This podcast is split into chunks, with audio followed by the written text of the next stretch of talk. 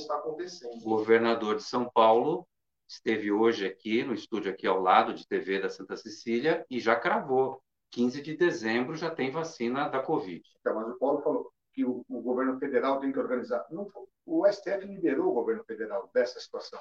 Ele deu autonomia para os municípios e para o Estado. O que a Renata falou bem, o, estado, o município ele não pode liberar mais do que o Estado já liberou, mas pode restringir mais. O governo estadual é o que, é o que domina efetivamente as, as atividades do Estado. Então não tem como o governo falar, não, o jogo vai ter, não é competência federal. Mas, Fugir o Luiz, é, com todo respeito, eu, eu acho que o, o, que o Paulo quis dizer, que eu concordo com ele, é que, de início, a, o nosso governo federal, ele queria que liberasse tudo. Ele se, ele se colocou frontalmente contra os governadores. E nessa de não pode liberar tudo, não conseguiu liberar tudo, e o Supremo freou isso com aquela decisão e deu autonomia para os estados, a sensação que dá é que o governo federal realmente lavou as mãos. E nós, e nós estamos agora, assim como a gente tivesse. Quantos países a gente tem dentro do Brasil? Não. Né? Eu acho que no momento inicial o governo federal não queria a paralisação de atividades econômicas. Diferente Olha, mas você não tem como não fazer o paralelo, como na hora que ele falou que lembrou das escolas, eu lembrei também, isso é uma, isso é uma crítica que se faz muito a esse plano São Paulo, e eu ouço muito, tanto dos setores do comércio, como dos pais e dos professores. É, é um pouco contraditório que uma criança possa ir numa festinha no buffet infantil e não possa ir à escola. Não, não, mas isso não é uma atividade econômica. Do, do, do buffet infantil é, mas uma fábrica, uma indústria. Né? Ah, isso, sim, não, é diferente. Eu estou fazendo um paralelo. Não, não, não, eu estou entendendo perfeitamente. Eu concordo com você, concordo com você. Só que eu acho que num primeiro momento, e aí é que eu falo que falta uma, uma comunicação adequada, a intempestividade em como são faladas as coisas pelo presidente ou pelo governo federal no como um todo. Né? É, o, o que, que, são as atividades econômicas? Falou, a indústria não para, vamos tomar cuidado, isso, aquilo não para. Uh, hospitais nunca pararam. Né? Nunca pararam. Os agentes de saúde, eu me lembro que tinha gente levando agente de saúde ou indo a pé até para os hospitais para trabalhar, para atender o pessoal na Covid. Agora, o resto das atividades caberia aos estados decidir ou não porque isso é o que coube. Eu, eu entendo assim, né? mas eu concordo com você também, não discordo, mas teria, o governo federal tinha que dar uma diretriz geral em relação ao que, que são as atividades econômicas que não teriam que parar. Escola? Não, escola tem que parar, é evidente.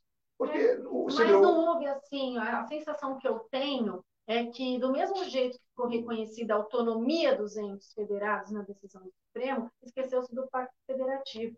Então, é, daí quando você viu, muitas, durante, enquanto isso tudo acontecia, o que, que o governo federal fazia? Liberava salão de beleza, quando ainda não. É, né? então, liberava é, igreja. É, então, houve uma confusão. Eu, eu, eu, me, sim, eu, eu, eu, eu, me, sim, eu me sinto, não sei, colega sempre na mesma falou isso, com uma sensação de desamparo em relação ao governo federal. Porque o fato verdadeiro Luiz, independentemente da legislação impedir que o governo federal interceda de forma obtusa nos estados e municípios, também não é uma meia-verdade, que o governo federal também tem autonomia, isso ainda é um programa inteiro, mas o fato é que faltou o governo federal sentar com os entes federativos, discutir um plano geral, como existiu em todos os países civilizados do mundo. O fato é que cada um age de uma maneira e acaba refletindo aqui na nossa cidade, no nosso estado, nós não sabemos se podemos assistir o jogo, a escola, enfim. Essa insegurança jurídica, eu acho que ela acaba sendo, só para concluir a minha fala, acaba sendo tão nociva quanto a contaminação pelo vírus. Estou de acordo e a incongruência do governo federal, tipo, liberar salão de beleza, coisas menores, é, é gritante isso aí. Estou de acordo, os bolsonaristas vão me matar, mas nesse aspecto é gritante. Faltou uma diretriz federal para uma coisa grande, não para coisas mínimas. Por isso é. que eu acho o Luiz Colela o meu bolsominion preferido, porque ele é um cara de bom senso. Dá uma passadinha pela pesquisa Datafolha para prefeito em São Paulo, Celso Russomano está em primeiro lugar com 29%, Bruno Covas aparece em segundo com 20%, Boulos em terceiro com 9% e Márcio França com 8%.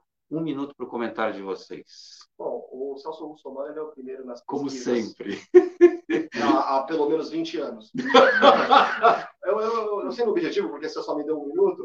Eu, eu penso Não, mais um minuto para os três. Ah, ah, então, é. você bem sintético. Então. É. Mais importante do que a intenção de voto nesse momento ferramenta, nós observamos o percentual de rejeição dos candidatos. Ah, é. Eu, se eu fosse candidato em uma circunstância dessa, eu estava mais preocupado em, em, ter uma rejeição pequena do que ter uma intenção de voto grande. Então, eu penso que o Celso Russomano, se nós pegarmos a pesquisa, salvo engano, essa pesquisa aponta que ele tem uma rejeição de 35%. Uau. Quer dizer, um em cada três paulistanos vão votar nele de jeito nenhum. Então, para mim, já é uma candidatura que nasce morta. Parece prematuro dizer. Ele vai esfarelando. Mas a rejeição é muito grande. Em contrapartida, do Márcio França, apontado aí com 8 ou 10% na pesquisa, ele tem uma rejeição pequena em relação aos seus adversários que estão à frente. 8%, está empatado com o Boulos. Com a margem de erro, mas ele tem uma rejeição é, menor e foi muito bem votado na capital quando disputou com o Dória, ganhando o Dória na capital. Então, ele tem uma perspectiva grande. É. O, o Colelo, o, e o Russomano, ele tá com uma cara de fantasma, não sei, branca, né? Sei lá, né? Esticando aqui, enchendo ali, vai saber, né? Eu só vou falar, eu nasci em São Paulo, vim para cá com seis anos. Lamento profundamente esses candidatos de São Paulo ter que escolher um desses candidatos em São Paulo. Só posso dizer isso. Tá ruim, né? Tá ruim. Mesmo o atual prefeito não disse para que veio. Bruno Covas. Que, Perdidaço que teve, na, na pandemia. Sabe, que é de uma dinastia na política, né? Tem grife, né? Teve, trabalhei aqui com o avô dele. Meu amigo, não disse a que veio. Novo imposto e fim do piso para gastos com saúde e educação. O ministro da Economia, Paulo Guedes, voltou a defender a criação de um novo tributo que ele chamou de alternativo nos moldes da extinta CPMF, em troca da desoneração da folha de salários. O ministro também defendeu a desindexação e a desvinculação do orçamento, com o fim da regra constitucional que define um piso para investimentos em saúde e educação. Renata Reis. Hum ele não desiste, né? Ele quer colocar a CPMF, a antiga CPMF. A CPMF tá igual o Russo. Esse vai e vem, ela morre, ela volta. Não tem um que, que chegue lá no Ministério da Economia que não, não queira dar uma outra cara, colocar Rapaz, uma outra roupinha, é. mas fazer com que ela, ela ressurja, né? É, a gente, eu acho que você tirar o piso da da, do limite da educação e da saúde, eu não concordo, mas não sou também expert em matéria financeira, então não sei se seria a pessoa com mais habilidade para falar desse assunto. Eu só tenho medo disso porque a gente são duas áreas. A saúde sempre vai ter, eu não tenho, tenho tanto medo, dinheiro para a saúde sempre vai ter, mas na educação a gente sabe que os investimentos não são como deveriam ser, e eu tenho, me preocupa você não ter um limite mínimo voltado para educação. Bom, vira e mexe essa história, volta, o Luiz Colela. É, e é fácil governar assim, né, criando impostos moleza, né? Até eu sou ministro da Educação fazendo isso. Agora, realmente, estou com a Renata aqui. Saúde, eu acho que a, a, a verba na saúde no, no, Brasil é mal, mal utilizada. Tem que ter mais fiscalização. O SUS é, é uma coisa que você não tem em nenhum lugar do mundo. Você sabe que eu viajo, conheço. Já fui atendido lá fora por sistemas de saúde. Quase deixei o, o rim e um pulmãozinho do ar para poder pagar.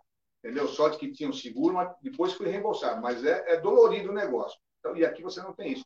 Agora, educação, nunca. O que o Brasil precisa é de educação para sair disso daqui, desse, sabe, dessa alameda, desses maus políticos, de, dessas más pessoas que estão no, na, em cima, em todos os graus de política e de todos os órgãos federais, estaduais, municipais. Precisa de educação. Só precisa saber o que vai escolher, conhecer a pessoa. Né? Então é isso. Educação jamais deveria estar. É brincadeira. Falar um negócio desse é brincadeira e de mau gosto. Né? Agora, quer colocar CPMF? Assume, vamos colocar CPMF, que é para isso.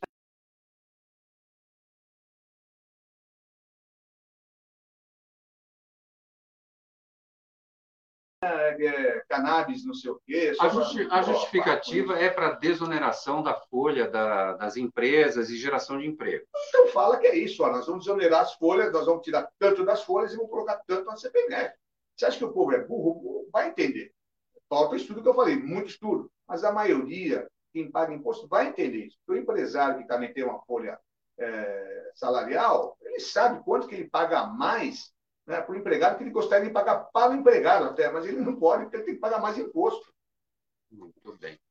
É, Paulo de Jesus vai pagar lá o, X% dos, então, da, da é, maquininha? É, esse assunto eu fiquei até em silêncio, porque quando se trata de tributo, sempre tenho uma esperança. O Paulo Guedes ele fala muito bem, ele é bem articulado. É o Paulo Palestra, né? É, não, ele é um, um showman quando se trata showman. de tributo. Eu tinha uma impressão que dessa vez saía. Essa a reforma tributária, enxugar um pouco a máquina pública, transformar aquilo numa coisa mais dinâmica tal. Infelizmente, vem com o Mélio Papo, como disse a Renata aqui, o Luiz, volta a ser PMF, parece que só tem essa saída, parece que na faculdade de economia só se ensinam a fazer esse imposto. Né?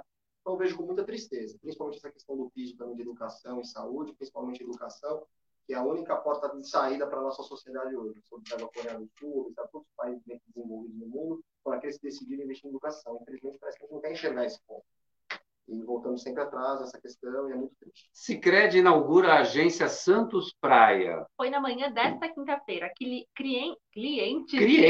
clientes crides? Nossa Senhora! Clientes e correntistas já podem utilizar dos serviços da nova agência na Avenida Vicente de Carvalho, esquina com a Conselheiro Neves. Olha, ficou lindíssima a agência do Sicredi. Foi representada, nós fomos representados pelo presidente da CDL Santos Praia, Nicolau Obeide, que esteve lá na cerimônia de inauguração do, da nova, do novo banco, Sicredi em Santos. Uma bela agência. E estão expandindo. É a terceira agência, né? Terceira. Tem na Praia Grande, lá também no, na Avenida Principal do Comércio, na Castelo Branco, se eu não me engano. Costa Silva, alguma coisa assim. Eu mudei de lá, já esqueci o nome das avenidas.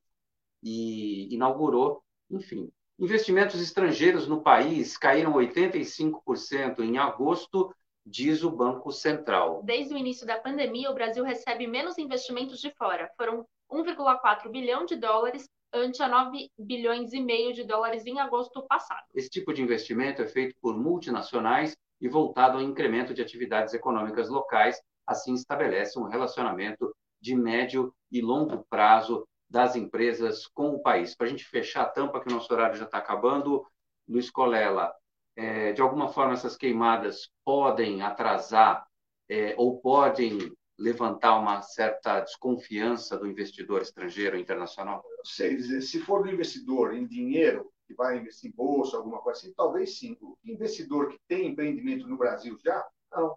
Acho que aí mais em função da pandemia. Agora, o investidor que tá, vai investir aqui, mas não vai investir lá porque tem as queimadas, que não sei o quê, tal, tal. Esse aí pode realmente escolher outro lugar. Bom, amanhã eu vou contar para vocês que a Livraria Cultura pode ter a falência decretada. Eu trago todos os detalhes na edição de amanhã, às seis da tarde. Tchau, Paulo de Jesus, Luiz Colela, Renata ah. Reis, tchau, tchau. Elaine Brazão. Tchau, ouvinte da Santa Cecília. Amanhã tem mais. Você ouviu? CDL.